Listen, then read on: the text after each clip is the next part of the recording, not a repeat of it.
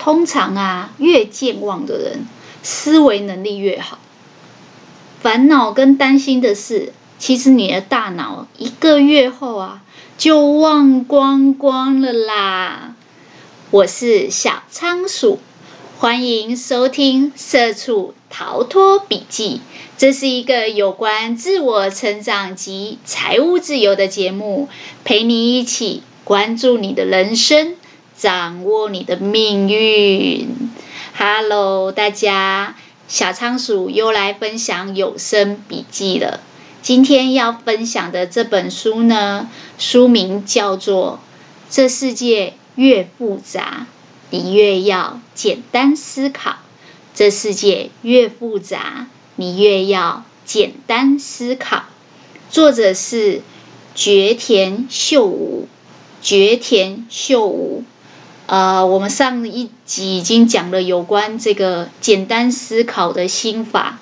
第一个就是为什么你总是过度思考？我相信大家都很清楚，小仓鼠的呃脚本逻辑就是会问坏那接下来就会问好。既然知道不应该过度思考，不应该想太多，那要怎么想少一点？没错，这就是这一集的主题。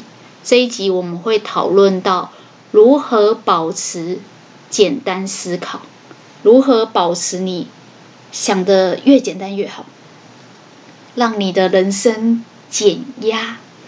哦，现在人压力太大了，减压也是一个很重要、需要特别去学习跟练习的事情。今天我们会分享两个方法，首先来分享第一个。第一个叫做勇敢忘记，我觉得这个对我来讲是一个很大的挑战。为什么呢？因为我就是一个什么东西都要做笔记，死死的要把它记住的人。但我觉得这个作者给了我一个全新的脑洞吧，就是诶，在我脑洞开了一个新的视窗，然后看到了一个全新的世界。我觉得蛮有意思的，而且他所举例的一些实验跟理论，我是本来就知道的，但我从来没有想过用这个角度去思考事情。哦，讲这样子你一定听不懂，接下来我来解释给你听。小仓鼠之前有跟大家说过，我有在准备国家考试，那那时候呢，我为了让自己读书的效率比较好。就有开始研究一些学习跟念书的方法，其中呢，就有看到这个叫做艾宾豪森的记忆力的理论。什么叫记忆力的理论？简单来讲，就是大部分人都觉得自己就是记忆力不好，所以考试的时候忘掉嘛。考试比的不是谁念得多、读得多。考试是比谁忘的少，大家都有读过啊，但是上考场都忘记啦。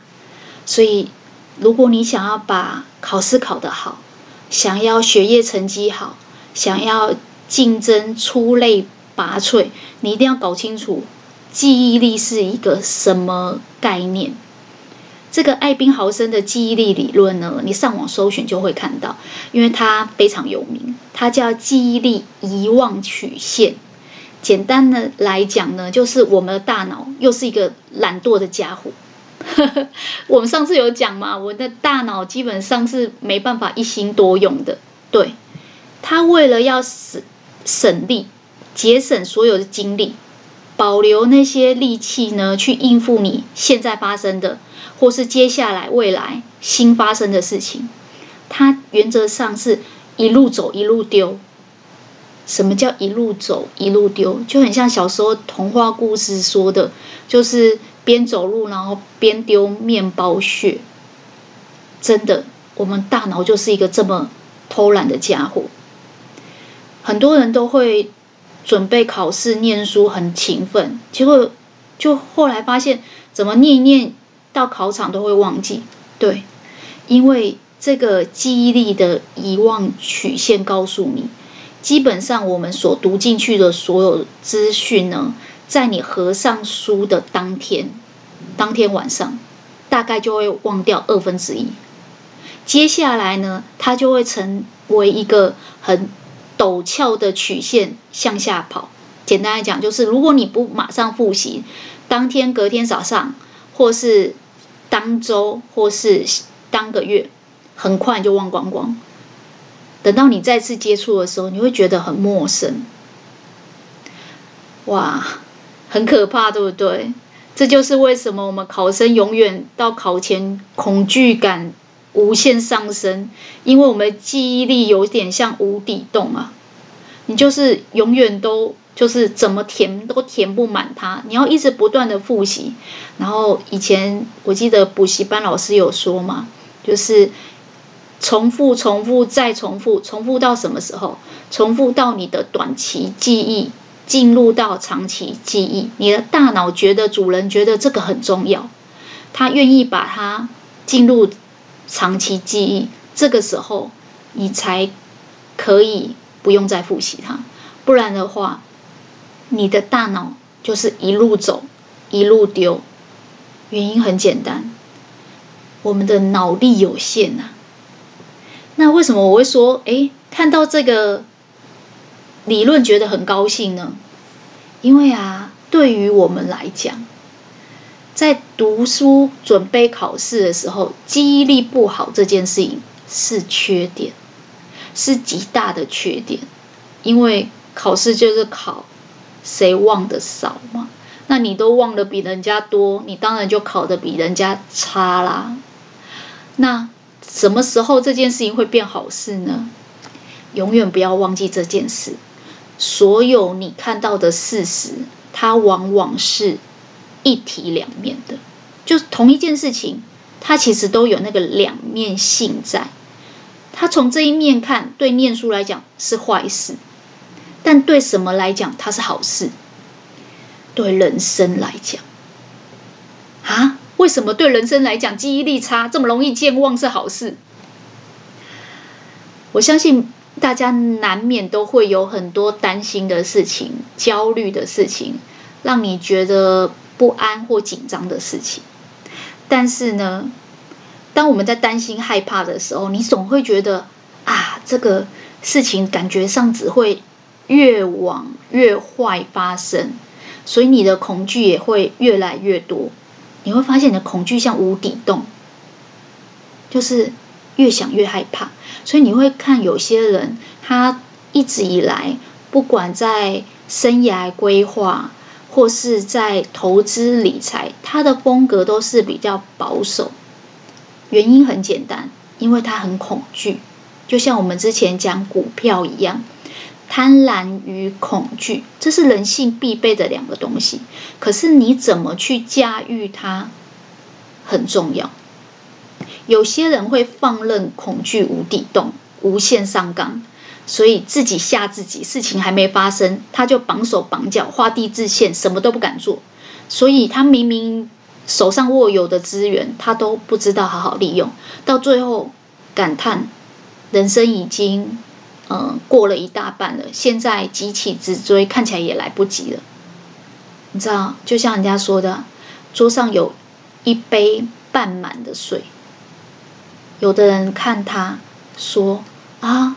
只剩一半，但有另外一种人比较乐观，他看他就说还有一半呢、嗯，如果你今天刚好是到中年这个年纪，你可能常常会觉得啊，我人生都已经到这里，我还能干嘛？但是有另外一群人会说，拜托，如果人生要活到九十几，我还有好久，难不成我后半辈子？接下来四十年都要这样摆烂着过吗？所以，恐惧是无底洞。那怎么办呢？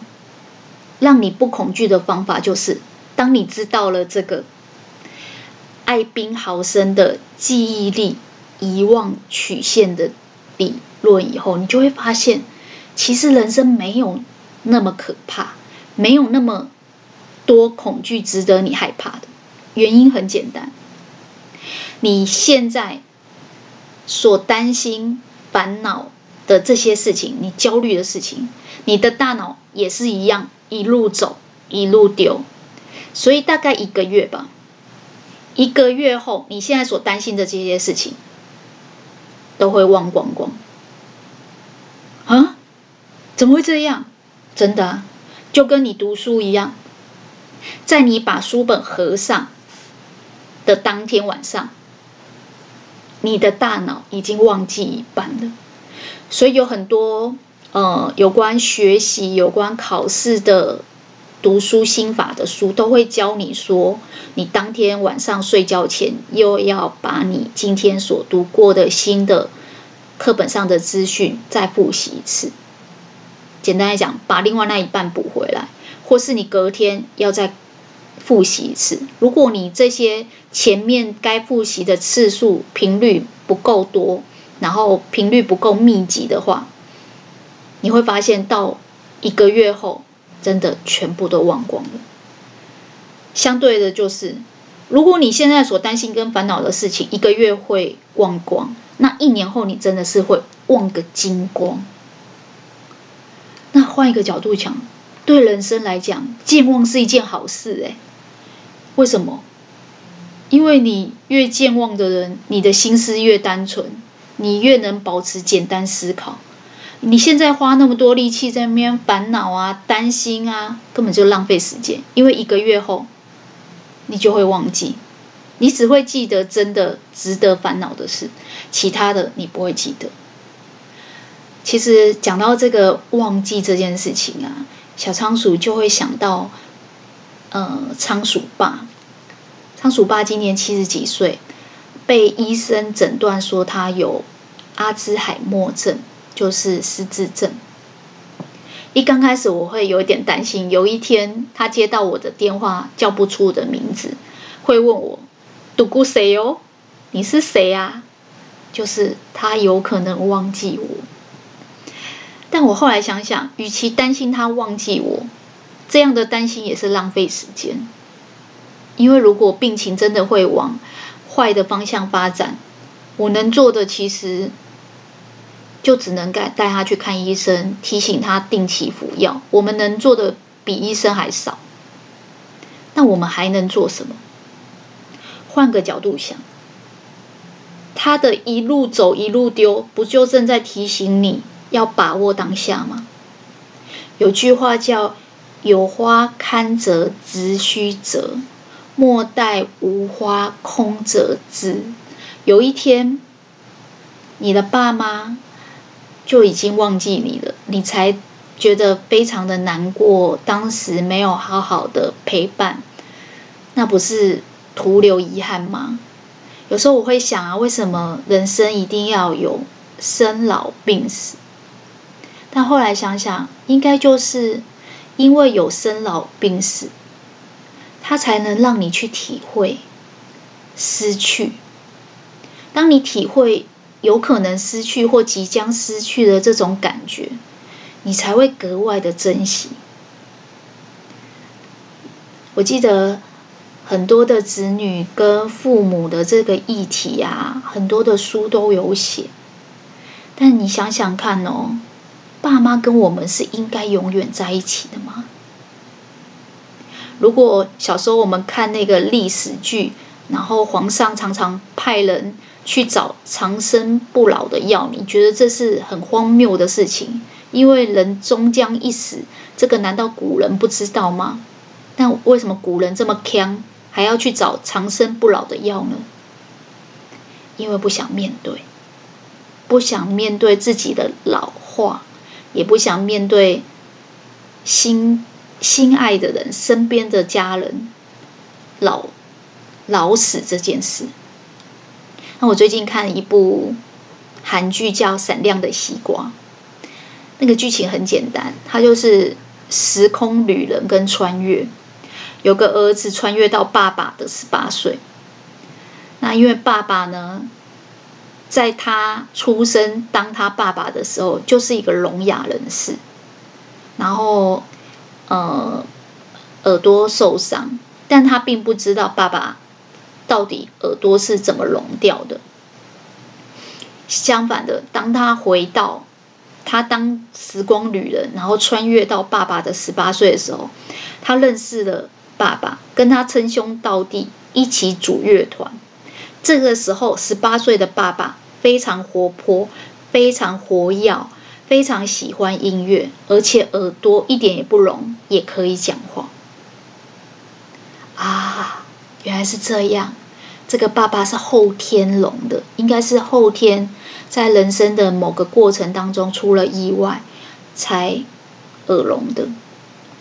所以这个儿子在想啊，原来我没赶上我爸爸最好的时代，十八岁最闪亮的岁月也是啊。因为爸爸十八岁的时候，你根本就还没出生啊。爸爸通常是二十几岁、三十岁结了婚才会有小孩嘛。所以有一句话叫“最熟悉的陌生人”。如果有听过这句话，应该知道我在说谁。这是很久很久以前萧亚轩的一首歌，就是你原本很亲密的家人，很亲近的，其实你对他是最不熟悉的。你根本不知道十八岁的时候，你的爸爸是长什么样，他当初是怎么认识妈妈的。他当初是如此的热爱乐团，为什么喜欢乐团？啊，所以你看，很很有意思的，我觉得这个故事的剧本写得很好，因为有关穿越或是时空旅人这样的剧本很多，但是很少用在书写父子亲情这个桥段上。这个十八岁的儿子。因为来到了爸爸的十八岁，才知道原来爸爸那时候是活得很闪亮，个性也很活泼的，并不是像他想象的一直以来都这么的呃庄严，然后肃穆，然后像个大人很成熟，然后很很庄敬致辞的样子。原来他也有很强的时候，他也有很闪亮、很活泼，然后。很单纯的喜欢妈妈、追妈妈的过程，我觉得这个韩剧大家可以去看一下。看完你可能会懂为什么小仓鼠觉得，如果我有一天我爸爸真的叫不出我的名字，已经忘记我了，我要怎么做？我只能把握当下，把握。接下来跟爸爸相处的时间，我的中年，他的晚年，为什么？因为我们永远只能陪伴彼此，大概半辈子。你想想看哦，如果你的爸爸大概活到三十岁以后才有你，在三十岁以前，他的上半辈子其实本来就没有你，所以你可能只有陪伴他。他的三十岁到，比如说他的八十岁，他的后半辈子。那相反的，我们到终老之前，假设自己也活到八十岁，我们出生到八十，有可能父亲陪我们到八十吗？不可能嘛，因为那时候他可能就是一百多很多岁，所以爸爸也是陪伴你半辈子。我们的父母对我们的。责任本来就不是应该陪你一辈子，本来就没有长生不老，应该一辈子不老这件事。我之前在看另外一本书，他有说过这个概念。常常想着什么事情应该怎么样，应该怎么样的人，只要有这样子的想法的人，通常活得比较不快乐，因为你。都被这个“应该”这两个字给框住了。别人都有父母，我应该有父母；别人父母的现在都还健在，我父母却不健在，我应该有父母陪我。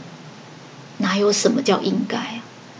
一旦你把这个执念一直紧紧的抓着，觉得某件事应该怎么做，你就会不快乐。为什么讲到这里呢？因为我们讲到，我们大脑是一个一路走、一路丢、偷懒的家伙。他为了省力，一个礼拜以后、一个月以后，就把你现在的烦恼都给忘光光了。所以你要怎么做？两个方法，一个给大脑一点时间去沉淀、冷静下来，沉淀到最后就会留下精华，真的值得反复复习，而且把它记得、记录长期记忆里的，你自然会记得。第二个，相反的，既然忘记了，就勇敢忘记。勇敢忘记不重要的，勇敢忘记负面的，勇敢忘记你现在担心的，你现在焦虑的，你现在让你紧张不安的。为什么？当你的大脑越健忘，越善用遗忘的这个功能，你的大脑的思考能力会越好。甚至你会发现，你只凭很粗略的判断力，很无意识的去做判断，所谓的直觉，反而你可以找到更好的判断。为什么？我们之前讲过啊，高敏人就是这样啊，就是很奇怪，就有个第六感，冥冥之中就觉得哪里怪怪的，说不上来，不太靠谱。这个人。怪怪的，不要靠近他。对，因为那是综合了过去的所有经验跟很多敏锐细微的观察，才叫做直觉。很多医生呢，在临床做实验的时候，他们就是靠这种东西，多年的临床经验累积出来的一种无意识的判断能力，它叫直觉，它可以让你在判断的时候。更快速、更精准，而且更省力，不会浪费大脑的力气。所以，如果你觉得你常常想太多，没办法抛弃、摆脱过滤思、过度思考，然后思虑过多的人，来学一下这个方法，勇敢忘记。我觉得对小仓鼠自己而言非常受用。接着，我们来分享第二个方法。今天只会分享两个。第二个方法，我觉得跟这个勇敢忘记记忆力很像，但是是相反的。如果我们有一些美好的记忆，不想忘记怎么办？这个作者说，写下来，记录美好，书写美好。这个作者一样啊，他在其。科学期刊里面有看到一个实验，这个实验在实验什么呢？他实验说，有些人他要准备考试，那考试的时候难免都会有一些压力嘛。那他们就是来做这个大脑针对考试的这个压力的反应测试。他把来参加实验的人分三组。第一组呢，什么都不做，就让他坐在那里。第二组呢，他让他写书写考试的感受。哦，比如说啊、要考试，我心情好紧张哦，昨天熬夜睡到几点，什么什么什么，就好像在写日记一样，让他书写。第三个，让他书写跟考试无关的，比如说啊、上个月去阿花家买玩了他们家的小猫，哦，完全没关系的事情。对，这个分组的实验分成一二三组，先做完这个实验以后呢，接下来就让他们做一个小考试。结果你会发现哦，考试的结果里面有做书写，而且书写的内容是跟考试有关的，这一组的分数最高。这个作者说，这间接的。推生出一个理论说，当你书写的越多，你就是把你的压力感受放松掉。然后你的感受虽然很强烈，短时间虽然很强烈，但是呢，它对你的大脑是有正面的帮助。为什么呢？因为你在写字的时候，你必须要用大脑去思考嘛。好，你要写。常常我们有时候，如果一个不专心，就会写错字，要拿立可白来改。所以书写这件事情，你必须要非常专注，你必须要分析，然后思考句子的结构，然后再落笔。这是一个思考、分析跟自我解析的过程。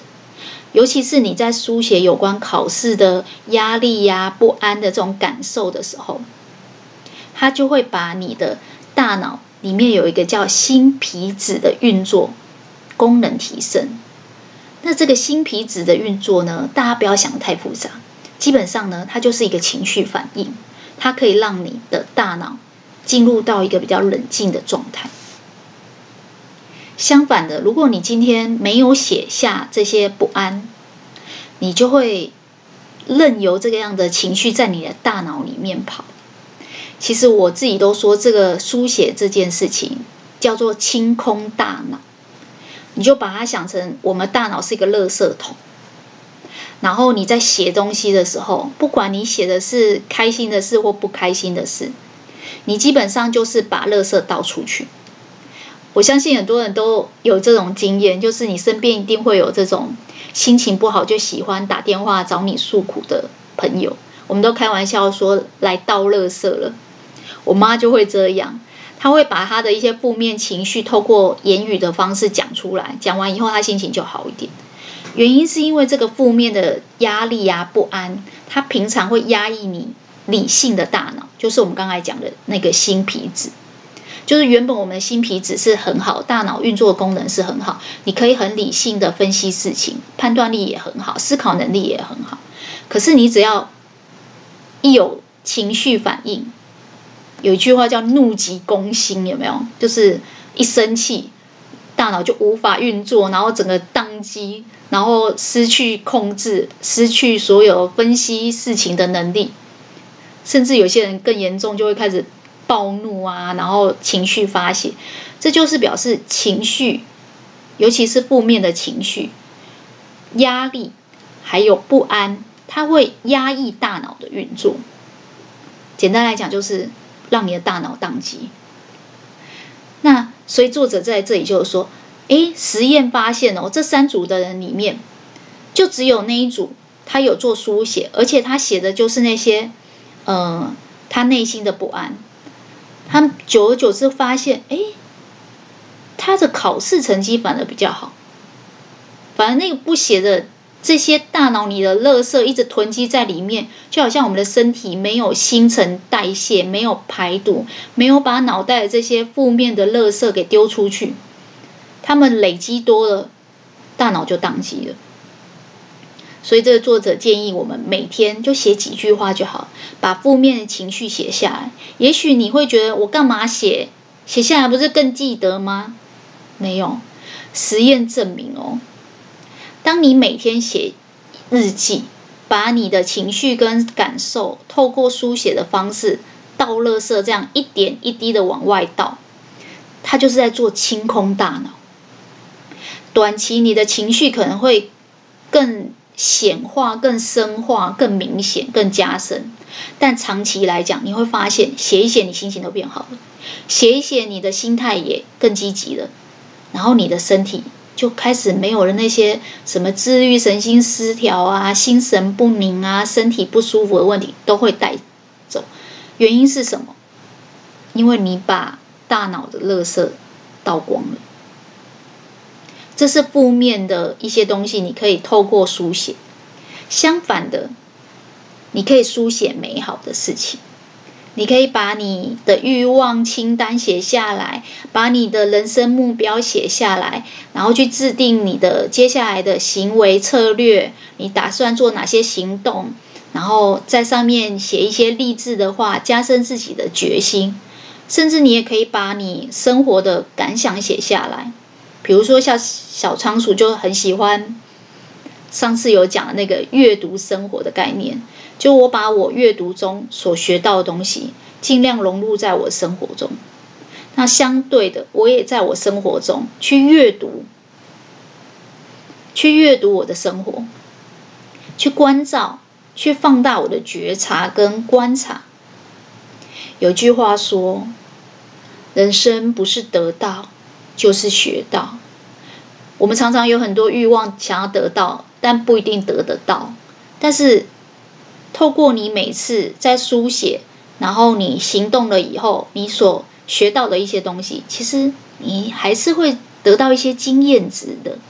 这也是为什么有些老人家年纪大了以后就开始活得很淡定、很自在，一副就是人生已经看透透的样子。原因很简单，其实人生的故事剧本都是一直不断的重演，只是那个角色有所不同而已。就跟股市一样，他们都说股市的剧本是千篇一律，但是每次只是角色换一下，还是可以成功的收割很多韭菜，也不知道为什么。所以，诶，我觉得这个蛮好的，清空你的大脑，让你的大脑。省力，你就可以专注你的眼前，把你想要记得的事情透过书写把它记录下来，对你来讲重要的事情。像我刚才有讲嘛，小仓鼠的爸爸仓鼠爸，他现在得了阿兹海默症，那失智的情况有可能有一天，他可能真的会忘记我。但是我最近看到一篇文章，我觉得写得非常好。也提供给大家一个呃感悟吧。他说：“人啊，一生啊要死三次。什么叫人一生要死三次？就是大部分人都知道，在生物学上，我们死亡叫肉身死亡，就是被医生宣告我们已经死亡了。那第二次死亡呢？”是在社会上死亡，比如说你死了以后办了丧礼，就是对整个社会宣告说，这个人已经不在社会上了，已经不存在人际关系了，所以在社会上死亡。经历了第一次肉身死亡跟第二次社会死亡，第三次才是你真正的死亡。什么是你真正的死亡啊？就是当最后一个还记得你的人把你忘记的时候，你就是真的在这个宇宙，在这个世界上，尘归尘，土归土，已经真正的死。所以人一生要活三次。那记录、记得、书写，你。对你而言很重要的人，比如说像小仓鼠，会在部落格里面常常写到仓鼠爸。仓鼠爸爱唱歌，仓鼠爸总是想着要秀某秀囝，就是疼老婆疼小孩。没错，其实我当初会想要写部落格经营自媒体，我就是想着记录书写对我来讲很重要的事情。哦，仓鼠爸一生都省吃俭用，攒钱买房子，哦，舍不得花钱，都是为了孩子。所以在小仓鼠的心里，仓鼠爸就永远不会死。人一生要死三次，如果我永远没有忘记他，他其实就永远都还是活在我心里。死去的人会用另外一种方式存在这个世界上。所以，如果你身边，或是你自己的家人、你的父母，也有人死去了，你想想看，他是不是也用另外一种方式，其实还活在你心里？如果是这样，他就还没有真正的死去，他就还没有真正的告别这个世间跟宇宙。所以有时候我在想啊。有一天，如果我真的生了病走了，我想迟早的嘛，因为我没有找到长生不老的药。那想念我的人，或是还记得我的人，可以听我的 podcast。我就是用声音的形式，永远都还活在这些人的心中。就像我们现在会看孔子、孟子、庄子的书，其实某种程度，这些人还没有被世人忘记。最后一个还记得你的人，只要还记得你，你就不算真的死掉。很有意思吼，原来记忆力是可以这样用的，用记忆力来遗忘，让自己的烦恼勇敢忘记；用记忆力来书写，把想要记得的事情书写美好写下来，你就可以永远活在其他人的心目中。这就是两个如何保持简单思考，如何保持心安理得、安心的感觉？有没有觉得这种极简的感觉还不错？大家都说极简衣橱，大家都说断舍离。我觉得物质层面的取舍还没那么难。想开了，想通了，想得简单了，勇敢的忘记烦恼，努力的把握。书写、记得想记得的事情、重要的事情、美好的事情，我觉得这才是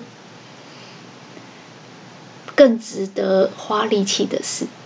人生苦短，我们的时间跟精力非常有限，我们的大脑都知道一路走一路丢，让自己保有那个电池满格去应付眼前要发生的事跟接下来要发生的事。你又何尝不是如此呢？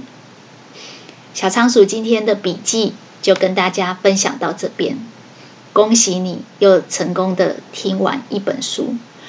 如果呢，对今天的节目有什么想法，可以留言回馈给我，我会把这本书整理好的手感笔记分享在方格子部落格，或者是我的脸书粉专上。你只要搜寻“社畜逃脱笔记”，就可以找得到。小仓鼠会持续创作扎实的节目，分享更丰富的笔记给大家。那我们下次空中见喽，拜拜。